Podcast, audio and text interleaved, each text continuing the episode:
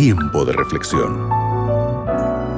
Junto al pastor Jared Barnechea.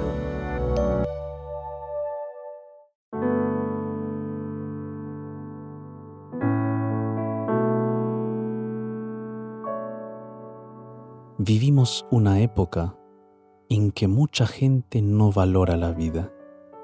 Y si eres de aquellos que creen que eres un accidente y que hubiera sido mejor no haber nacido, déjame decirte que no, no eres un accidente. En la Biblia, Dios te dice algo importante. Busquemos en Gálatas capítulo 1, versículo 15. Mira lo que dice la palabra de Dios para todos. Pero a Dios le agradó elegirme antes de mi nacimiento, y en su generoso amor me llamó a su servicio. Dios te ama, no porque seas bueno, sino porque Él es bueno. Él te dio la vida y te la dio con amor.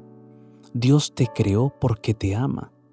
Su amor por ti ya latía con fuerza desde antes de que vengas a la existencia, cuando aún eras nada él te amó eternamente.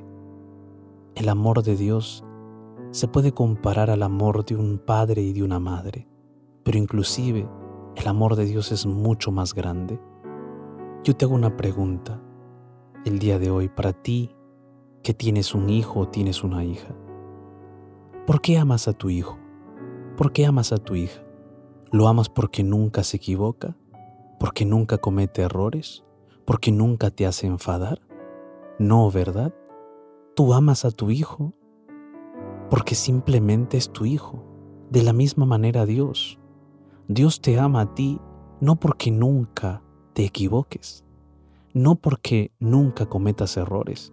Dios te ama a ti porque simplemente tú eres su hijo, tú eres su hija.